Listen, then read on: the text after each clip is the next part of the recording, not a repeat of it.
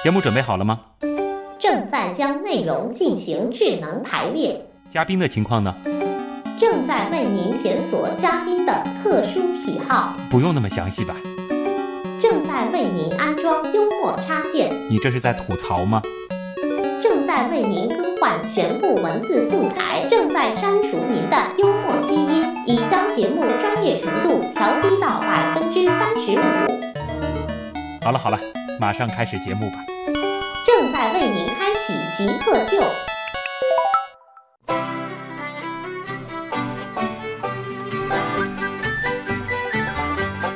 欢迎回到极客秀，大家好，我是曾经上过专业的摄影课，但平时除了用手机拍照之外，几乎不怎么拍的旭东。我是看到美景都想按动快门的高永松。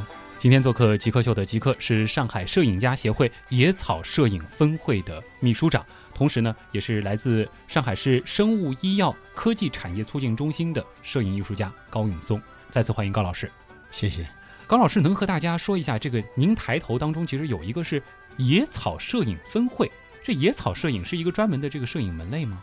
呃，野草摄影分会呢，它的全名应该是上海市摄影家协会野草摄影分会，嗯，也就是上海市摄影家协会二级分会的这么一个简称，嗯，它承担着上海市摄影爱好者一个组织管理的这么一个沙龙形式，嗯，对加入该协会的一个会员进行摄影创作，组织摄影创作。以及进行公开交流这么一个平台，并不是说是专门拍野草的一个分会。哎，不是的，那个 野草摄影分会呢是成立于九十年代。啊，有我们的那个两任的一个前辈。嗯，这个我现在是等于是第三任。嗯，呃，也就是从那个九十年代嗯开始。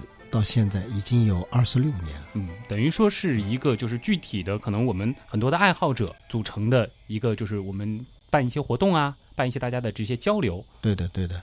也有许多摄影家爱好者啊，因为我第一次看到您的这个抬头的时候，我当时在想野草摄影，因为又联想到就是其实这个高老师前段时间在上海是办了一个永和的摄影展，我在想，难道就是说拍花花草草的这个叫野草摄影吗？这个是我孤陋寡闻了。对他这个名词呢，因为我听老前辈在说的时候，他们说那个当时的时候呢，因为许许多多那个摄影家，嗯，他要组织活动的话。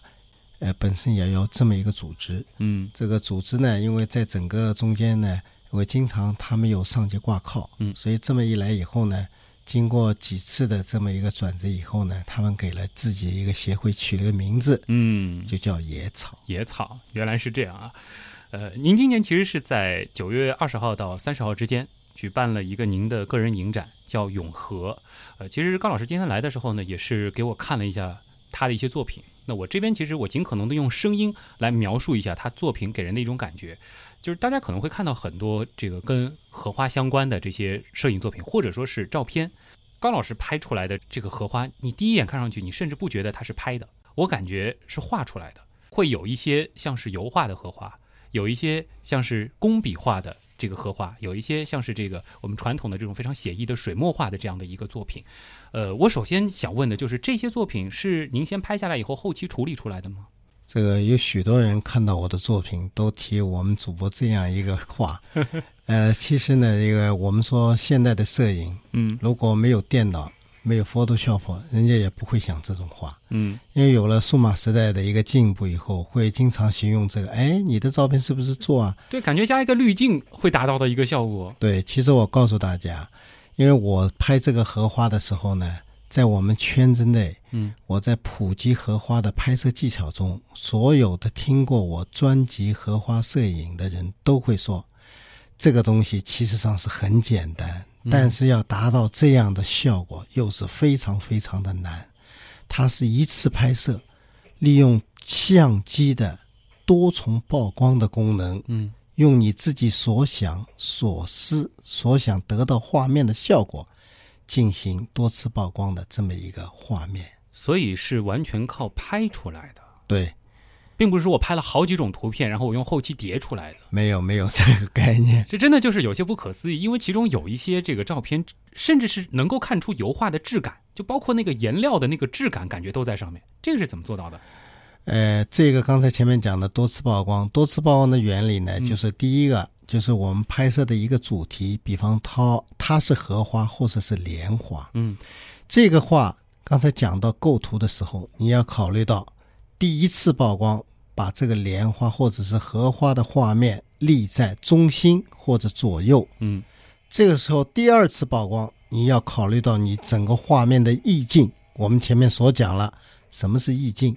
这时候的意境要凸现在你的脑子，形成这么一个空间。嗯这个意境是用我们影像的虚构图的那个方式。嗯，第三次曝光，刚才主播讲了，有什么呢？有油画的这个效果，你是去拍一个然后把自己画好的油画板进行一次曝光，这叫多次曝光。所以说，其实整个这个真的是用创作的过程了。这一幅摄影作品，你得在这个拍之前自己先想象一下，它可能出现的是一个什么样的效果。对，在三年之前，我拍荷花，我曾经也跟人家下过一个定义，嗯我说古人画荷花，现代人拍荷花。进入在网络时代、电脑时代，大家看到的荷花不计千张万张。嗯，但是如果要拍好一张荷花，我说这个太难太难了。能简单的聊聊您自己吗？其实前面您说了，是在七八年的时候拥有了一台自己的照相机，当时的海鸥。从那之后，你就迷上了摄影，从此就一直在这个摄影的道路上越走越远吧。这么多年过来了，嗯其实以前呢也喜欢音乐，嗯，呃，也是一个有个狂热追求过的一段时间。音乐发烧友，呃，然后呢，这个在玩乐器上，我们那个年代呢，因为是大革命的时代，啊呃，如果会这些东西呢，也是可以说取巧，啊对你的成长路呢，也是基本上绊脚石。您绝对属于这个文。文艺青年啊，当时呃，那个时候也会玩吉他啊然后那个时候呢，这个也会拉手风琴，嗯呃，拉的也不错。嗯所以这么一段时间的积累以后呢，整个一个成长的过程呢，可以说是在文艺这条道路上追随的比较多了一点。嗯。后来因为随着时代的发展，因为也要工作嘛，嗯。再次拿起那个相机，比方说对一些单位的一个现现况的一个记录啊，哦，对那个单位的一个会议情况做一些记录啊，所以这么多年来，在这个工作岗位上也得到了一个锻炼。其实你最开始是等于说是一些这个公务需求的这个摄影，也不能这么说，嗯。因为喜欢摄影，就是我前前面跟大家讲过的，他这个根深在那边以后呢，这个爱好嗯什么都想拍。偏移的，什么都想拍。那个时候拍一卷胶卷，我记得三十六张是啊基本的一个定义，但是前面呢，我们都做那个片头的延长接片，嗯。想办法给它拍到四十张。这一段片子，你想想看，嗯。那个时候买一卷胶卷好几块钱啊，好几块钱，还要那个我们说的那个整个个配药水要冲洗，嗯，这个过程想想看，人家都拿了两毛钱可以吃到很好的东西，对，我们会拿来两毛钱去干这个活，所以这个这个是根深蒂固的一个喜欢。嗯。包括那个是影像纸，去买这个影像的时候，在四川路嗯。那个是叫朝晖那个照相机商店，那些营业员那些比我们大年龄的那些人，我们叫嘛，他们那个叔叔阿姨，他们嗯，看到我们也是特可怜，哎呦，又来买了一个。其实真的 有点小钱就去哎买这些东西了，钱就买这些东西，所以这个成长路线确实是非常的不易，嗯，也是整个一个追随没有变的这么一个过程但。就这种狂热的爱好，就逐渐逐渐把这个爱好变成了现在，其实你已经是把它当事业在做了。事业也不敢说，嗯因为刚才讲了，因为也就是自己的一个爱好，没有嗯其他的爱好，把这些东西弄了以后呢，就感觉它留下了一点东西。嗯我近几年呢，拍了那个我眼中的一个上海，嗯拍了一些那个世博会前期的一个上海的一个记录，还从零六年一直跟随到现在。我看田子坊做了一个专辑，就还在拍。还在继续的拍。这个其实可以和大家这个简单的说一下一些题外话，就是高老师，其实你有很多摄影作品是在国际上都得过奖。呃，国际上不敢说，反正就是说，呃，历届吧，因为这几年参加的比较少一点，嗯其他时段基本上我一年里面总有好几次讲。嗯，访谈进行到这儿呢，我们还是得留一点时间给我们的听众朋友的，因为极客秀其实曾经也是做过一次摄影的专题，就会发现一旦聊摄影啊，这个问题就是铺天盖地的。而且高老师其实平时啊、呃也会给一些大学生讲摄影，也会做很多的这个跟摄影有关的科普讲座。那么今天的这个问题来了，相信也会非常的有干货。马上进入问题来了，问题来了，问题来了，问题来了，欢迎回来，这里是极客秀。今天做客极客秀的嘉宾是上海市摄影家协会会员，同时是上海摄影家协会野草摄影分会的秘书长高允松。那么我们就共同进入问题来了。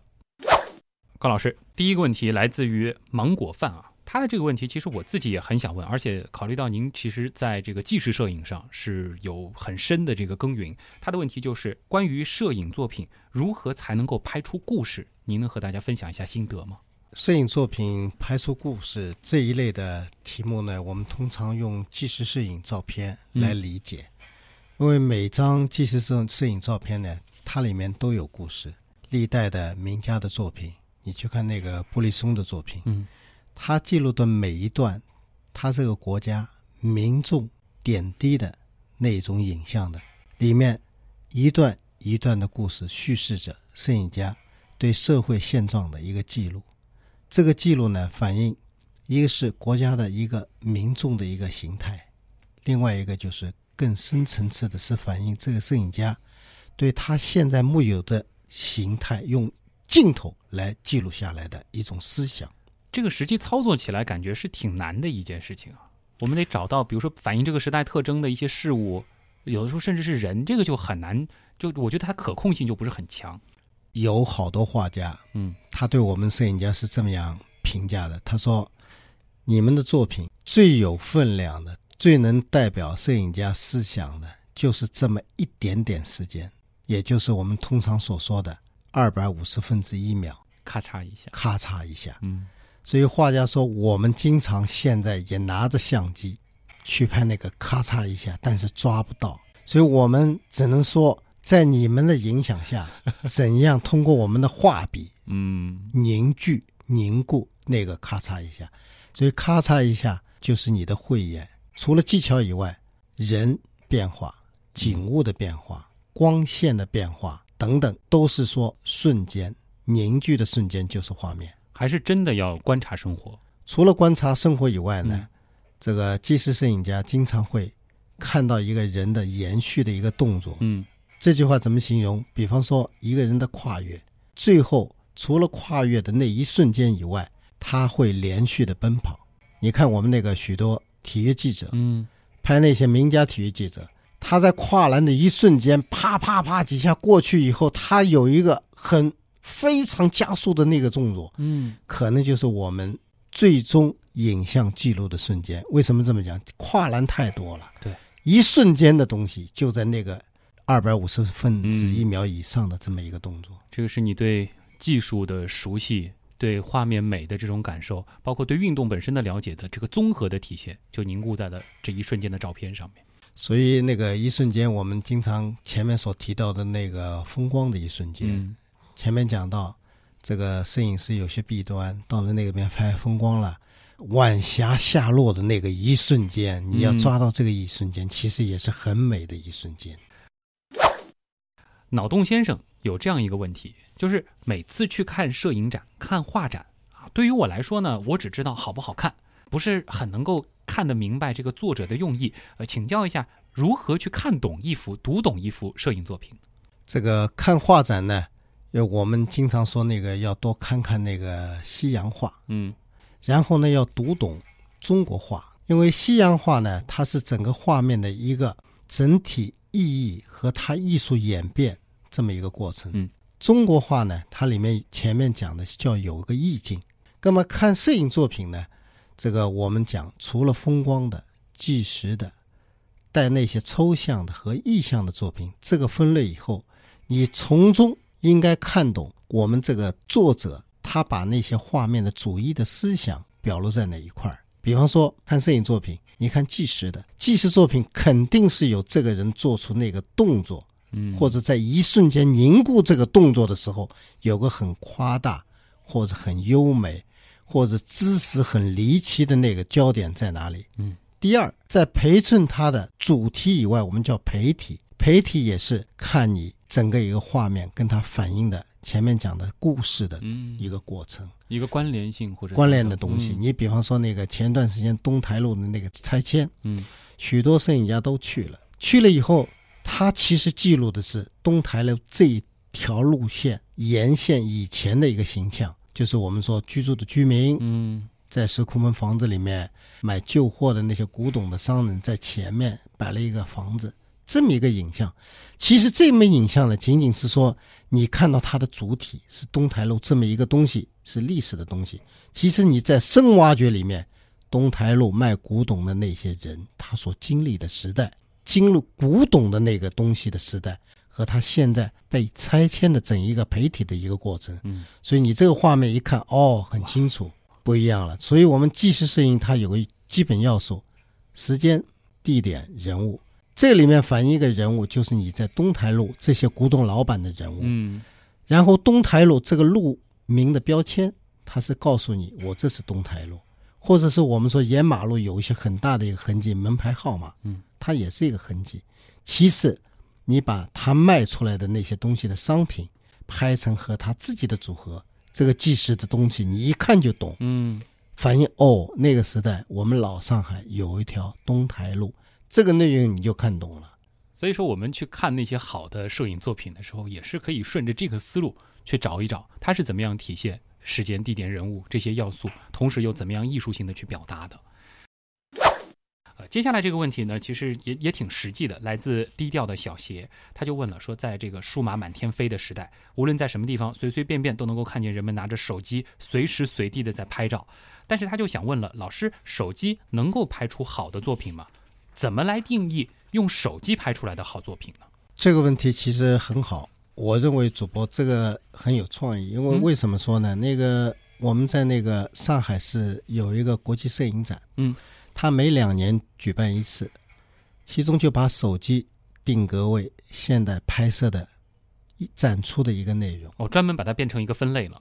作为一个分类展出以后呢，就是有我们所有的手机拍摄进行投稿，从中选出那照片非常之美。嗯所以手机可以拍出很美的照片。在国际定位上，专门有一个手机拍摄的一个专栏，比方说那个苹果，它有一个专门的一个也是 A P P 吧，嗯手机体现苹果手机这么一个拍摄的过程。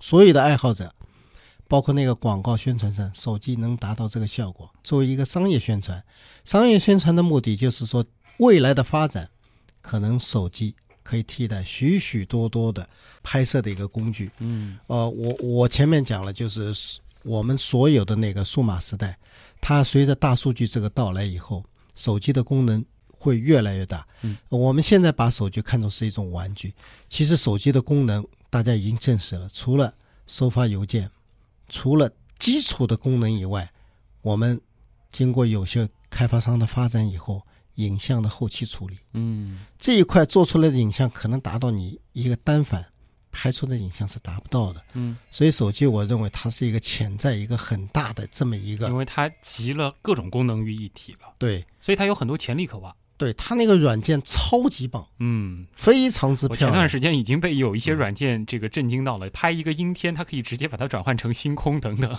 就是这非常的这个不可思议啊。那您觉得就是好的手机作品，它应该有哪些特点呢？手机刚才讲了，除了构图、光影以外，它这个整个一个分辨率，嗯应该说我们随着像素的提高以后，这一点上也是对手机提出一个挑战。嗯，因为手机是比较小型的东西，如果是说把那个很小的摄像头做成很大的数据的一个储备和存储，嗯这么一个功能来说呢，是会影响手机本身存储的拍摄的一个延续时间。嗯，这一点上呢，我想像素的发展也是必然的。嗯，最近那个佳能也好，尼康也好，包括那个其他品牌的一个相机，都是在大像素上。嗯，因为大像素带来一个就是我们说后期的一个便利。嗯，包括一个后期的制作，包括后期图像的一些处理上，有隐藏的许多的一个优越性在里面。嗯。那您觉得手机和比如说单反也好，或者说这个传统意义上的一些相机比起来，它有没有这个它独特的一些优点？呃，手机它因为是最大的优点，它的便捷性，啊，它的隐蔽性。比方说，我们有许多纪实摄影家，嗯，呃，陆元明老师，他是一个很大的大家，嗯，他会用他独特的眼光、通过手控制他感觉的东西。所以这一点上，手机将来可能替代这个功能，因为我不用看屏，但是我能掌握它这个广角的范围，嗯，它的景深范围，我拿在手里掌控非常之方便，哎，人家也不容易察觉。有的时候你放在低角度拍摄，拍出那个东西非常之漂亮，啊。画面有很大的。而且我突然想，比如说我们拍一些人，我们真的拿个大单反对着人家人，难免会有点不自然，或者有些人可能也也也会就表现出这个不是很乐意的这种情况。呃，甚至于是反感啊这有好多例子。嗯因为我刚才讲了这个整个拍外滩的整个一个改造过程。嗯当时呢，因为我是两种机器进行，一个是数码，嗯，单反，还有一个就是我们说的双反，嗯那个机器。双反机器呢，一般通常情况你要加那个三脚架去拍摄。嗯单反呢，就是如果光比比较暗的情况之下，我们还是要借助于三脚架。嗯刚才说了，我们极客最能代理的品牌三脚架，因为除了稳定性以外，其实保证的是你质量但一拿三脚架，这个阵仗就大了啊。啊，那人家就很反感。嗯所以你拿着相机对着人家拍，你拍我干什么？这句话会经常出现。嗯所以，如果直接沟通的这个画面的冲击感，我说真实性，包括我们即时性，那意义就不大了。嗯所以我们说好的画面，它都是凭着它的影像的一个心中的影像，嗯通过手相机的按动。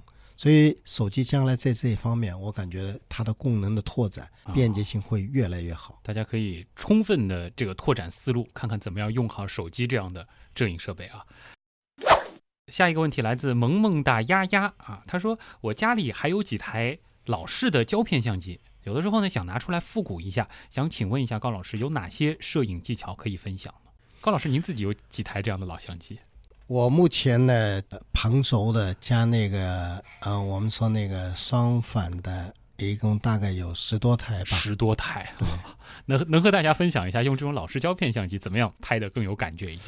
其实我们说要学习摄影啊，应该是第一步就是拍好胶片。嗯刚才讲了，按动每一个胶片，每一张胶片，我们经过深思熟虑，首先要测光，然后要构图，构图的位置要重点选择，前景的选择，主体的选择，陪体的选择，锻炼许多拍摄的一个技巧。其实原理上还是一样的。原理上一样，但是你可以细化出许许多多的东西。比方说，我测光嗯可以学到点测光，嗯，然后我构图有重点构图，然后我在整个光影结合上，我从通过这个反射过来以后，经常可以看到一些东西，嗯是不是我可以取或者是舍？因为摄影它有个减法过程。嗯，要做减法在心里。